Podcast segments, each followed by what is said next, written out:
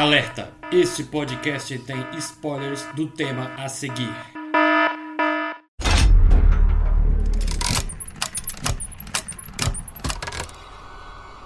Olá, eu sou o Davi Cardoso. E eu sou a Viviane Rodrigues. Convidamos vocês para entrar no nosso mundinho de terror e espanto. Onde ninguém estará a salvo de um perseguidor implacável. De espíritos malignos a entidades obscuras. De alienígenas a demônios perversos. Sejam muito bem-vindos à Fábrica de Horrores.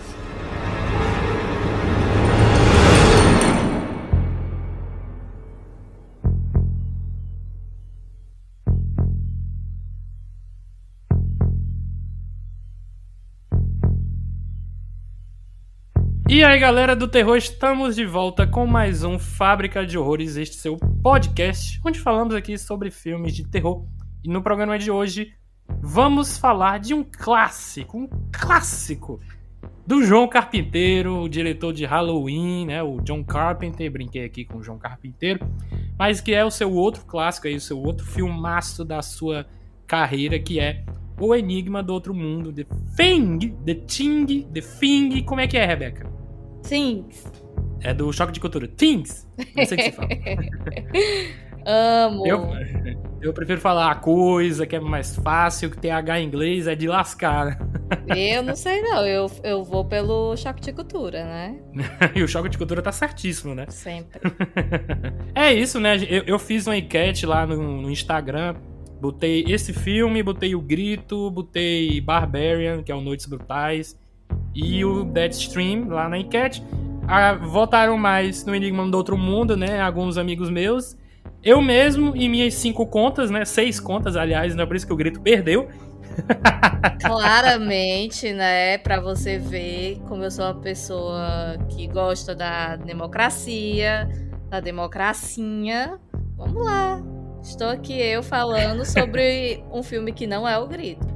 Então é isso, né? A gente vai falar sobre o Enigma do Outro Mundo. Eu, eu já queria começar dizendo aqui como é que foi a minha experiência. Eu lembro que ou eu tava indo, era um dia que eu tinha que ir para um curso de informática junto com meu irmão, ou era um dia de aula de educação física de um colégio aqui perto que eu estudava. Não lembro qual dos dois. Eu acho que era do curso de informática.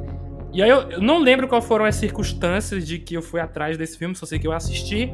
Eu fiquei muito empolgado, eu fiquei muito tenso. E quando o filme acabou, ele tava na minha cabeça. Eu só queria conversar sobre ele, mas não tinha ninguém. Nessa época ainda não tinha a Rebeca. Se bem que a Rebeca não tinha nem assistido na época. Não, eu vim assistir só pra. Porque ele ganhou a enquete, né? E eu fui assistir.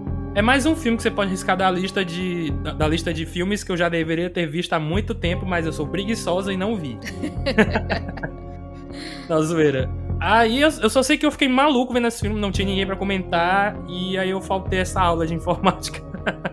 Meu irmão disse: Bora, Davi. Eu não vou, eu vou ficar pesquisando sobre esse filme aqui. Que bonito, que bonito. Pois é, né? E assim, é um filme lá de 82, tá fazendo 40 anos, né? Junto com o Poltergeist, que a gente fez um programa sobre. E naquele programa você deve se lembrar, Rebeca, que eu disse esse filme estreou no mesmo mês que ET, o Extraterrestre, e O Enigma do Outro Mundo. Só que apenas dois filmes é, tiveram sucesso, que foram justamente o ET, que hoje tem quase 800 milhões na bilheteria, e o, o Poltergeist, tem 120 por aí. Mas o nosso pobre coitado, O Enigma do Outro Mundo, não teve a mesma sorte. Né? Ele custou, se eu não me engano, 15 milhões e arrecadou 19. Então, passou do orçamento, mas não foi muito foi considerado um fracasso. O João Carpinteiro ficou triste. É, as críticas iniciais foram negativas, então foi um desastre, foi um caos. Só que ao longo dos anos esse filme ele foi sendo revisto e aí as críticas foram melhorando para ele. E hoje em dia ele é considerado um dos melhores filmes de ficção científica e de terror, né? Os dois juntos, inclusive. Eu não considero de terror. Eu considerei, eu assisti, considerei 100% terror. Ou 100% ficção científica. Terror eu não, não achei. Pô, Rebeca, você tem um alienígena que copia as pessoas só em tocar. E para você não é um filme de terror. Tem um, uma barriga se abre ele morde os braços lá do, do médico e pra, e pra ti isso não é terror, né? Ah, cara, eu acho que nos padrões anos 2022. Não, não é terror. Eu, eu boto ele como suspense, pronto. Mas não, não classifico como terror, não. Eu acho que na verdade eu tô criando um casco muito duro, sabe? E aí eu já não considero tão fácil assim uma coisa aterrorizante. Não, mas assim, não é o que você acha que não é. Ele é. ele é descrito, ele é classificado.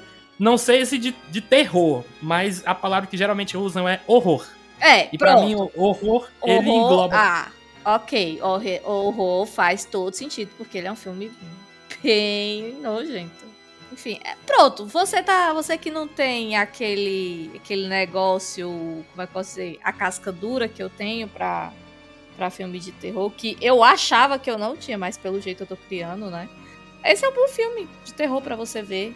Então, né, esse filme, o que, que ele conta, Rebeca? Ele conta a história, né, de um grupo de, de, de pesquisadores, né, na, na Antártica. São cientistas, né? É Aquela. É, cientista que talvez esteja monitorando a qualidade do ar, alguma coisa assim do tipo. São cientistas. O filme, ele é uma outra adaptação do, da novela, não novela de TV, do gente. romance. Não romance romântico, romance estilo literário. Exatamente, né? Do Who Goes There, né? Quem vem lá. E aí ele teve uma adaptação em 1951, que é. Cadê o nome aqui, gente? Oh meu Deus, tava com ele aberto aqui. Pera aí. Ele teve uma adaptação em 1951, que é a, a Coisa de Outro Mundo, tradução literal, né? The Thing from Another World, world, world. É difícil falar world em inglês, é, é foda. Mas é isso. A Coisa do Outro Mundo, né? Na outra adaptação foi de 1982, como já sabemos, já foi dito aqui. Eles trouxeram uma outra abordagem para esse filme, porque o de 51 ele tem algumas diferenças. O Toby Hooper, né, o diretor do Massacre da Serra Elétrica, ele ia dirigir esse filme, só que ele queria dar uns pitacos no roteiro e seus pitacos não eram tão bons assim. Ele queria fazer uma comédia de horror, que nem o Massacre da Serra Elétrica 2, que é dele também. né, Ele foi para um lado completamente oposto. E ele queria também um humor meu pastelão. Eu não, pelo amor de Deus, quando eu Oi? tava lendo isso. Pois é. e foi justamente o que ele fez no segundo massacre lá da Serra Elétrica. É desse jeito. É o horror bobo, meu pastelão, uns toquezinhos de terror e tal, mas. Mas esse filme nem combina. Exato, né? Só que aí descartaram completamente essa ideia e ele foi trabalhar no Poltergeist, né? Deu mais certo lá, deu mais certo pra ele. E aí chamaram o John Carpenter, que tava receoso em fazer esse filme, porque ele dizia que a, a outra versão era insuperável. Só que chegaram pra ele, cara, lê aqui o, o conto, lê aqui a novela. Aí ele leu, se interessou e entrou no barco, né? Fez o filme, que é considerado hoje uma obra-prima do horror. Tem gente que, que ama, que considera o melhor filme de, de horror pra essas pessoas. Não é o meu, mas eu colocaria ele num top 10, né? Não vou colocar um top 5, mas eu acho que eu colocaria esse filme num top 10 dos filmes de horror que eu já vi, que é muito bom. E ele trabalha muito bem a questão da claustrofobia, né? Da ansiedade, da angústia, porque eles encontram esse alienígena que se assimila só tocando nas pessoas. E aí, meu irmão, numa base ali na Antártica, é complicado, porque não tem muito pra onde ir, é neve e gelo pra tudo que é lado. Só com um helicóptero você podia ir embora, mas acho que o helicóptero explode em alguma cena do filme, né? No começo. Pois é, né? Começo. Tem uma cena no, que o Kurt Russell, que é o protagonista, o rosto mais conhecido do filme, ele vai sobrevoar uma outra. Um, um outro lugar que também tinham pesquisadores, cientistas, se não me engano, esses noruegueses. E lá tava tudo destruído. E aí ele volta, ó, conta tudo que aconteceu, e aí que começa o filme, que a coisa começa a se instalar lá no- na parada. Na... Eu queria dizer o nome desse negócio, eu não sei. É, é o- uma estação. Estação, pronto. Podemos dizer que é uma estação, a coisa se espalha por lá, e aí a gente não sabe quem é quem. É por isso que gera a paranoia do filme, que deixa a gente maluco e dizer, meu Deus, quem é a coisa e quem não é. E aí eu, eu queria traçar um paralelo, eu pensei nisso hoje lavando a louça. vou, vou dizer isso aqui no podcast. Eu quero traçar um paralelo com a Covid-19 que nós todos passamos e que para mim foi terrível, foi tenebroso, porque é, eu fiquei em casa, eu não queria sair de jeito nenhum, mas meu irmão trabalhava e minha mãe também. E a minha mãe era pior. Minha mãe ela trabalhava como motorista de, de agentes de saúde, de médicos e enfermeiros que. Caraca! Que trabalhavam assim em postos de saúde em bairros horríveis, bairros perigosíssimos.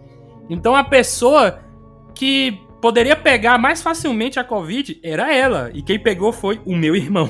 Nossa. pegou, pegou foi um motorista, sabe? E eu ficava numa paranoia louca, meu Deus. Meu irmão pegou, peguei também. Nossa, minha mãe também. Ninguém tá vacinado. Não, meu Deus, mas vai morrer. É, é, é um negócio de maluco. Todo mundo aqui sabe, a Rebeca sabe. Foi horrível. É, eu tive as minhas piores crises de ansiedade da minha vida. Eu acho que nunca, nunca nada vai superar esse, esse, esse tempo. E é isso que eu queria comparar com o filme, né? Porque eles também ficam perturbadinhos. Meu Deus, a gente tem que ficar aqui, mas a gente tem que sair. Não, a gente não pode deixar a coisa sair, porque senão o cara até faz um cálculo no, no computador, e é uma curiosidade que eu queria trazer aqui. E aí na, no computador, né, ele, o cara lá estima, o cara não, o computador estima né, para ele que se o organismo atingisse a civilização, todo mundo seria exterminado em 27 mil horas. Isso equivale a 1125 dias ou 3 anos e um mês. O que, que você acha disso, Rebeca? O que, é que eu acho é que nós não saímos da pandemia, né? Nós, nós, ainda estamos na pandemia. Puta que pariu, Davi. Eu, quando eu vi 27 mil horas, eu não tinha feito o cálculo. Porque, enfim, eu estava muito concentrada no filme. Aí agora eu estou pensando, puta que pariu, nós já saímos da pandemia, nós estamos só há dois anos, ainda corre risco da nossa civilização ser extinta. É, é, me admira muito, Davi, tu ter gostado, assim, de tu gostar tanto desse filme, porque, assim, eu ter gostado, eu entendo completamente, porque eu sou uma pessoa de filme lento. E esse filme, ele demora uns 12 minutos para engrenar, mais ou menos. E, e, talvez por isso eu tenha gostado tanto, sabe? Porque no começo, a, a, cena inicial dele é interessante, né? Que é aquele cachorrinho lá, como é um, o Husky, o Husky correndo e tal. E aí eu fiquei, puta que pariu um cachorro vai. O que, que, vai ser? Porque eu não, eu não tinha lido nada, eu só tinha. A única coisa que eu tinha feito era procurado no para ver em qual, qual streaming que tava, né? E Google, esse aviso aqui é para você. Você colocou que tava no Prime Video. Esse filme não tá no Prime Video. Não está em nenhum stream. Pode estar na Prime Video dos Estados Unidos. Ah, pode ser. Enfim, mas eu tô do Brasil. Bora trabalhar, Google. Bora trabalhar. E aí, é, eu só tinha visto isso, e aí eu, porra, o que será? O, o, o filme tem enigma. Então, provavelmente deve ser um negócio aí, uma, um negócio de zumbi que tem, que tem uma doença. E isso na minha cabeça. Eu, será que é os cachorros que vão ser trans, os transmissores, não sei o quê? Isso no, ali, uns quatro minutos mais ou menos de filme, que é a perseguição que Perseguição não. É, perseguição do, do cara lá tentando atirar no cachorro. E aí eu, eu pensando nisso. Mas. É, outra coisa que eu tava lembrando quando eu tava assistindo o filme é que esse filme pode não ter feito tanto sucesso como tu tinha falado. Mas Stranger Things faz uma, uma relação com ele, né? O Demogorgon, claramente, naquela cena do canil, que os cachorros começam a, a ser atacados, né? E se replicar, sei lá. Enfim, a forma como se abre, como ele vai se abrindo, lembra muito a cabeça do Demogorgon. Sim, caraca, eu não tinha pensado nisso. Assim, o Stranger Things ele faz muitas homenagens aos anos 80, filmes é. de terror dos anos 80 mais recentemente foi A Hora do Pesadelo com o próprio Vecna, o próprio Robert England estava lá também. E é uma série maravilhosa. Voltando pro Enigma do Outro Mundo, é uma tradução totalmente nada a ver. Errada, errada, muito errada, porque, ok, assim, você tem. Qual é o enigma? Será que o enigma é porque você não sabe quem, quem é real e quem é a cópia? Será que é isso? Mas, ao mesmo tempo, eu tava, eu tava tentando pensar em outros nomes, tipo, se fosse uma tradução literal, né? Que seria a coisa. E aí, é, tem outro filme que, que seja a coisa? Se não tem, por que que não colocaram, cara? Perderam a oportunidade. Eu acho que podia ser só a coisa mesmo, só que eles pegaram esse título e colocaram no longa de 2011, se eu não me engano, que é um prequel, né? Um prequel. Eu não sabia que era um prequel. Quando eu fui ver o filme, eu não tinha informação de que era. Eu só fui ver, nossa, é um remake ou outra adaptação. E aí quando chega no final, a última cena, que é justamente o começo do filme de 82, do cara no helicóptero perseguindo o cachorro. Eu, puta que pariu, minha cabeça explodiu. Pá! E aí que eu tive, né? Eu realizei do verbo, I realized que era um prequel, não era uma sequência e nem um remake. Eu não vi esse filme, tá, gente? Esse novo. Não precisa, não precisa, porque tudo que foi feito no Enigma do Outro Mundo com efeitos práticos foi feito em CGI no prequel. E é um CGI duvidoso. Então você não sente a ameaça. No longo antigo, e dói dizer antigo, né? Mas tem 40 anos o filme. Ele traz uma veracidade, é nojento, é viscoso, você acredita na parada. Mas no prequel, que é tudo CGI, não dá, velho, não dá. E no final do filme ainda tem o alienígenazão gigante, não a forma original da coisa, porque a gente nunca vê, mas quase víamos nesse filme, mas foi descartado. Mas se você pesquisar na internet, tem a imagem aí, do, não sei se é o desenho ou o protótipo lá da criatura. Eles iam fazer efeitos práticos, né? Só que o estúdio olhou e disse: hum, é mais barato fazer CGI. Tome CGI. Então nós tivemos essa desgraça. Que talvez se o filme tivesse efeitos práticos, tivesse sido o melhor de, de aceitar. Porque a história é basicamente a mesma. É, a me é uma outra estação, que é a estação dos noruegueses, que, que é falada no antigo e a coisa vai, mata todo mundo, só que quem sobrevive é a Mary Elizabeth Winstead, lá do Premonição 3. É foda, ela é foda, eu gosto dela, mas o filme é. É, infelizmente. Cara, eu acho. Eu, eu já fui muito hater, assim, de efeito é, CGI. Eu já fui muito, muito, muito hater. Mas de uns tempos pra cá, é, principalmente depois dessa, dessa Casa do Dragão, né? Que nossa, quase tudo é CGI, porque não tem como não ser. É, eu, eu fiquei menos hater. Então, dito isso, é, bastava ter feito um negócio bem feito, né? Assim, porque é, é, os efeitos práticos desse filme são muito interessantes. É, sabe quando eles pegam o primeiro, o primeiro negócio lá, o, a primeira coisa, digamos assim, é, para poder estudar e tal, e é um, um rosto disforme. Gente, eu achei aquilo tão bem feito de um jeito, achei aquilo tão, tão, tão, tão, tão, tão legal, sabe? Pois é, né? Eu, eu li que dos 15 milhões do orçamento, eles disponibilizaram uns 500, 700 mil, acho que era 500 mil, não lembro. Pro cara lá, deixa eu pegar o nome dele, porque eu acho que vale ser mencionado, o Rob Bottin. Tá aqui, ó, um milhão e meio. Foi um milhão e meio disponibilizado só pro cara criar as criaturas, fazer todos os efeitos práticos do filme. O cara fez, não óbvio, sozinho, tinha, tinha a equipe dele.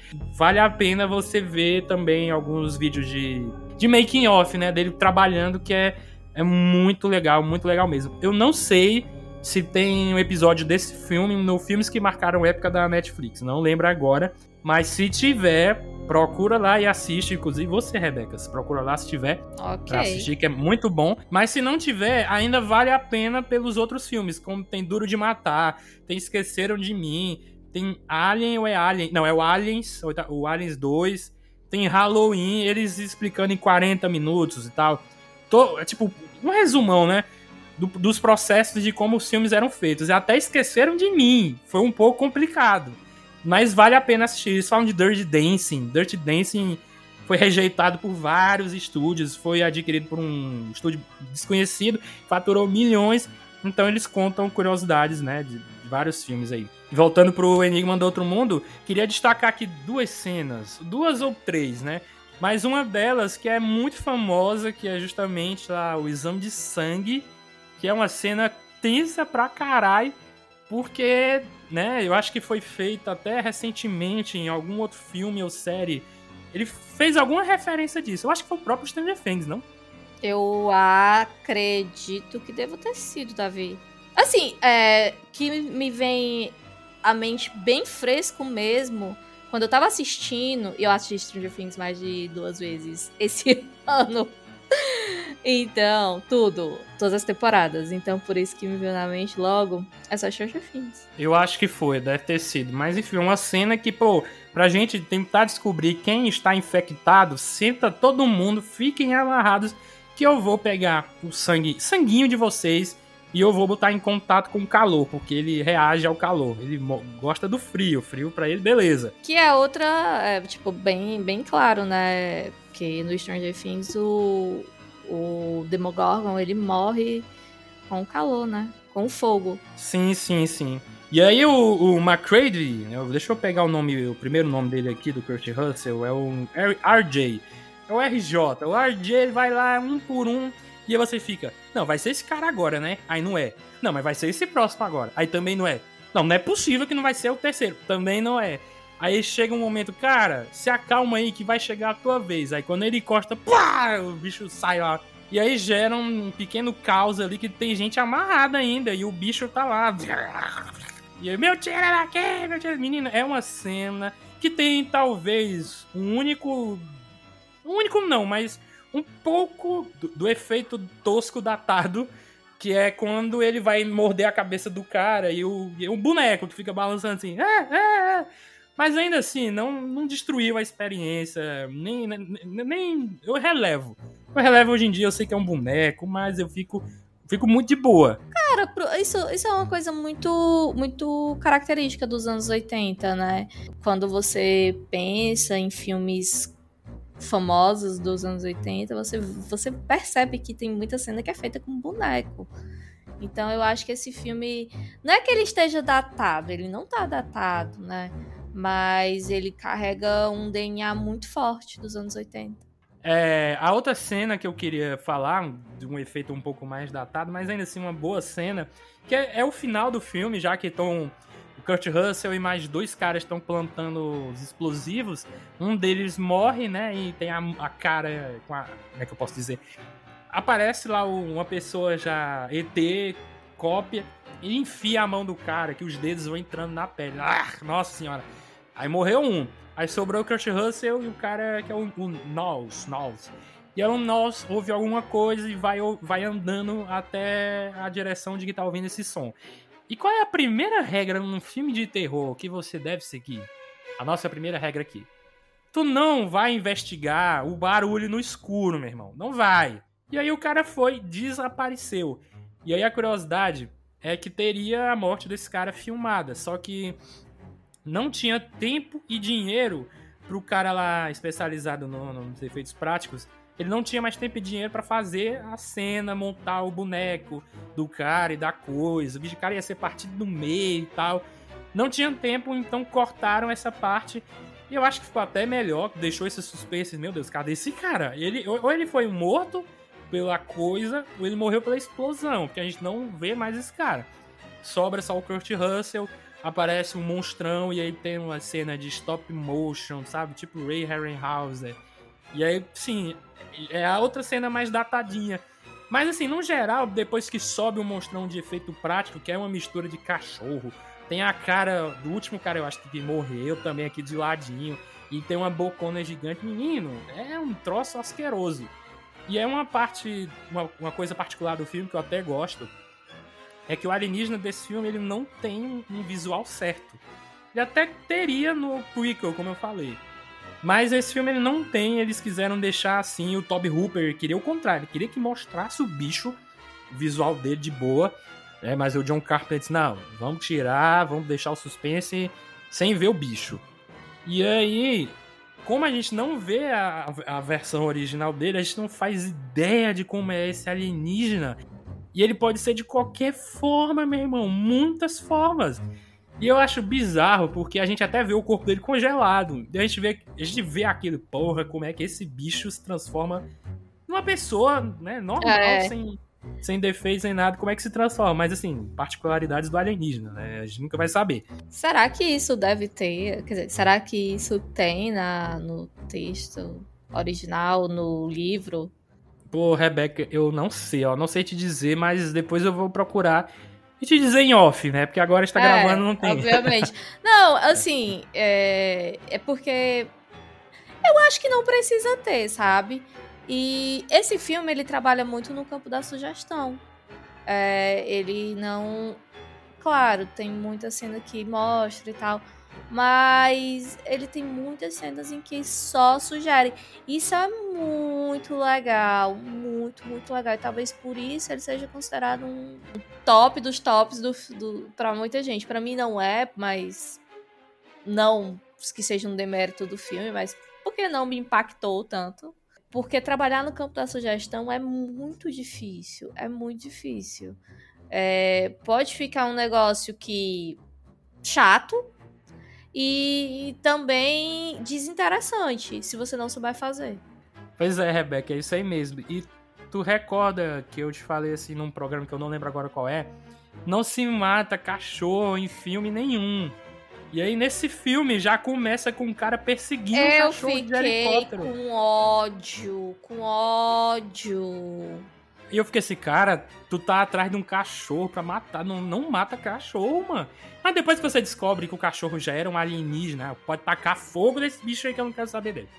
Agora, todos os outros também sofreram. Todos os outros cachorros morreram, pobres coitados do ca- caralho. Então a gente já sabe, já, já definimos essa regra. Se mata cachorro, é que você é o maior vilão de todos os Sim. tempos. Pois é, eu até, quando, quando começou o filme, eu fiquei. Pra que que tô perseguindo um cachorro? E logo um husky. Um husky que é um bicho inteligente pra caralho, que serve pra, pra um monte de coisa, até pra, pra resgate e tal. Perseguindo um husky pra matar. E agora que eu fiquei pensando, cara, esse atirador podia descer, desce o helicóptero aí, mas desce até o chão. Que tu estaria bem mais perto de mirar no cachorro, cara. Sim. Ficou lá do alto atirando, aí não dá, né, mano? Desce mais aí, velho. Mas teve uma hora, eu acho que um pouco antes dele acertar o cara lá no começo, é, que eu achei que ele ia acertar o cachorro, sabe? Que ele, que ele tinha acertado. Mas, porra, é um cachorro. E, e aí depois ele vai e acerta um, um humano, né? Eu não sei, eu não lembro o nome do, do que ele acerta. É, é- é- é tipo isso aí, é isso aí mesmo. Ele acerta um cara porque ele tá sendo barrado, né? E aí depois morre, Isso. o helicóptero explode. É, infeliz... e é aí que a desgraça começa. E aí a segunda, a terceira cena, na verdade, que eu queria comentar, que é no meio do filme, quando tá tendo mais uma cena tensa de que, caralho, é, o Kurt Russell pode ser o alienígena. Não, mas vocês podem ser o, o alienígena também. Então fica aquela tensão e ele segurando a lança-chamas. Ó, se chegar um pouquinho de perto de mim, vou tacar fogo em você. E aí tem uma cena muito boa que mostra no fundo o Kurt Russell lá ameaçando a galera. E de- em primeiro plano tem um cara segurando um bisturi. E você que, caralho, o que, que vai acontecer, meu irmão? E aí do outro lado da sala tá o médico tentando reanimar o cara que teve um ataque cardíaco e puf, quando ele vai fazer o. Boca é a boca, é? Não, que boca a boca. Boca a boca não, é re- reanimação. Não, mas com a- aquela bateria lá, que choque lá. Ah. Clear, né? É, é reanimação, eu acho que não tem outra palavra não pra isso. Não, eu tô dizendo o- o objeto, o aparelho que se segura e você dá o choque na pessoa. Vocês sabem, ouvindo, vocês sabem o que é isso aí. Você segura com as duas mãos aí zzz, no peito da pessoa. Exatamente. Nossa, Rebeca, a gente tá muito ruim, viu? Não, Desde lá da, Eu quero dizer. do corrimão do Michael Myers até isso. Eu quero dizer que os meus 15 anos de plantão médico, mais 8 anos de house, foram aqui. Não foram suficientes pra saber o nome do desfibrilador.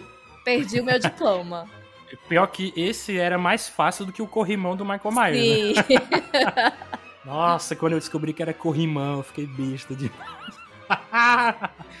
Mas beleza. Aí o cara tá lá desfibrilando, né? O cara é palavra chata.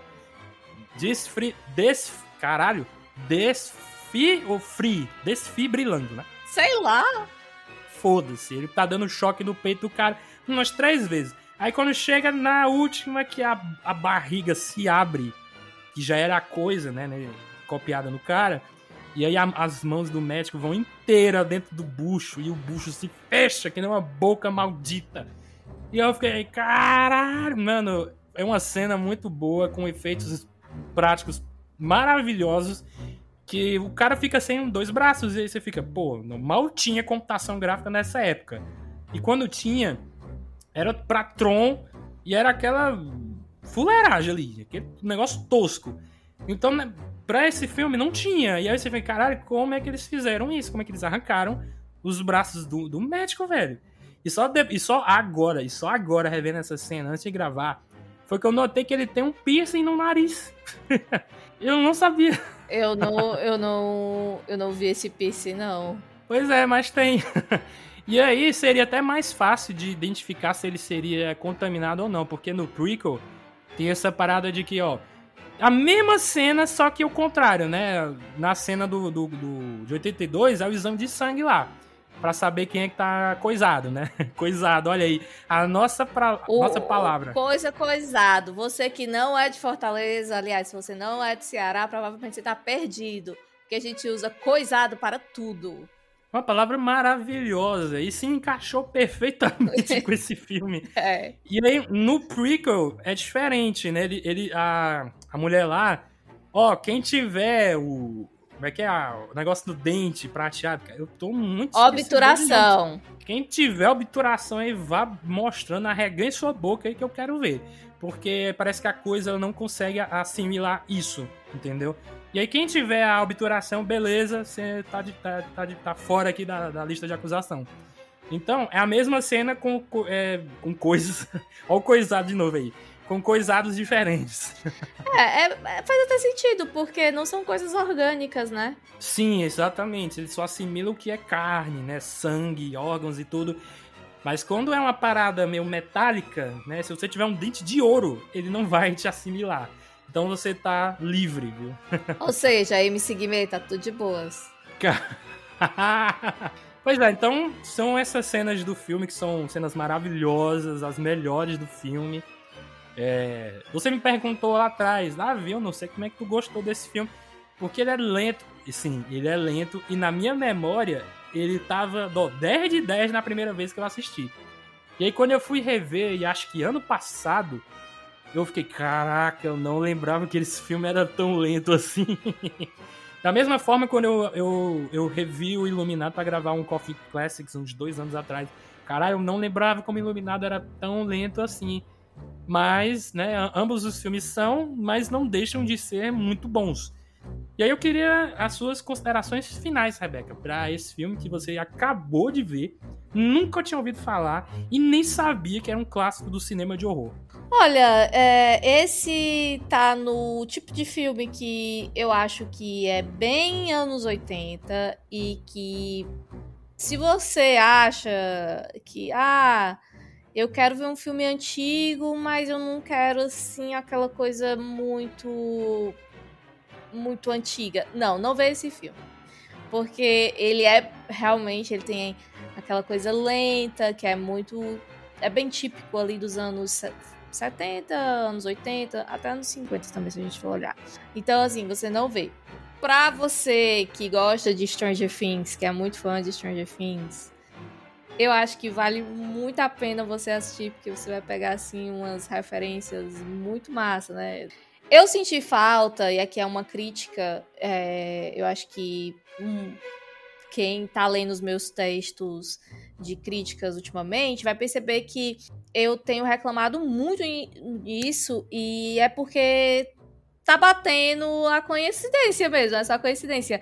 Falta uma trilha, assim, um negócio mais que pegue assim, ah, entendeu? Que fique bem. Pegue no tranco, que seja que bate a cena e você já lembra, tipo, a faquinha lá, ah, ah, ah, do psicose, algo assim, entendeu? Caraca, Rebeca, tu falou um negócio agora que eu quase esquecendo de dizer. Trilha sonora do filme. Ennio Morricone, um mestre italiano, Ennio Morricone fez a trilha desse filme. Não uma trilha tão famosa, mas pra mim é lembrável, é memorável. Porque ela é bem facinho, é só um tum tum tum É, só isso. Mas não tem nada icônico, assim, que você bate assim, porra, é desse filme aqui, entendeu? E eu acho que merecia. É, pra- eu acho que pra mim é, Rebeca, porque não, não, não tem muitos filmes em que a trilha seja tão simples assim, que seja só um tum-tum, tum-tum. Mas o que eu queria dizer, duas coisas. O John Carpenter, ele tinha pegado ali a trilha do, do, do Ennio Morricone, que tinha feito a trilha sem saber como é que ia ser o filme, e ele tentou encaixar em algumas cenas, mas não estava funcionando. Então ele- o John deixava o silêncio absoluto, que deixava também a cena um pouco mais tensa. E a segunda coisa que eu queria falar é que o Quentin Tarantino, que chamou o Ennio pra fazer a trilha dos Oito Odiados, ele pegou algumas trilhas não usadas em O Enigma do Outro Mundo e colocou nos Oito Odiados. Uma delas é a minha favorita, que é Bestialidade, ou Bestiality, Bestiality, sei lá, foda-se. Bota aí no YouTube, que é justamente na cena que, ó, ó, Kurt Russell também está no filme. E de spoilers, tá? De Os Oito Odiados. Se você não viu o filme e tá interessado, para aqui o podcast vai ver o filme. Rebeca, você viu esse filme? Vi, vi sim. Beleza, hein, ó, gente. Então vai spoilers aqui de Os Oito Odiados. Essa trilha que o Tarantino pegou e jogou no filme foi justamente na cena em que o Kurt Russell ele toma o café e ele buá, vomita sangue, sabe? Tá, foi envenenado. E aí começa a tocar uma música. Que vai aumentando assim, meu Deus! E gera. Vai tentar matar a mulher e não consegue. Aí a mulher vai e atira nele. E a música. A música termina. Se você for pesquisar aí, você vai saber, vai saber como é que é. Provavelmente foi uma trilha que o John pegou, e sim, mas não tá se encaixando aqui no filme. Vou deixar de fora. E aí o Tarantino veio, pegou, jogou no filme dele. E casou, sabe? Foi, foi muito bem, eu gostei muito. Então é uma curiosidade aí pra quem não sabia, não fazia ideia, mas é. Essa trilha que você escutou no filme dos Oito Odiados é de O Enigma do Outro Mundo, mas que não foi utilizada. Bom, estou passada, estou pretérita. Mas é isso, né? Eu acho que deu pra falar bastante coisa aqui sobre o filme. Pra quem nunca viu, mas escutou o podcast e ficou interessado, eu acho que vale a pena é, você ter que se situar que é um filme dos anos 80, do começo dos anos 80, de 40 anos, né, até hoje. E eu acho que vale a pena, é isso. Você já sabe de tudo, a gente já falou de muita coisa, mas vale a pena, cara. Vai lá assistir, que é muito bom, muito legal, dá pra se divertir também. Ah, cara, fica tranquilo que o que você sabe aqui, que foi spoiler, entre aspas, não vai te atrapalhar tanto, não. Então é isso, Rebeca. Eu queria agradecer novamente aqui você estar aqui no programa. Vamos sim gravar sobre o grito, não se preocupe. Já vai ser o próximo, olha só. Olha só, finalmente! Bora cobrar o Davi. Alô, meu fã-clube, que não existe. Mas se você pensa em entrar pro meu fã-clube que não existe, bora cobrar o Davi. Partiu o grito. Tchau, tchau, galera. Valeu. Tchau, gente. Até o próximo episódio.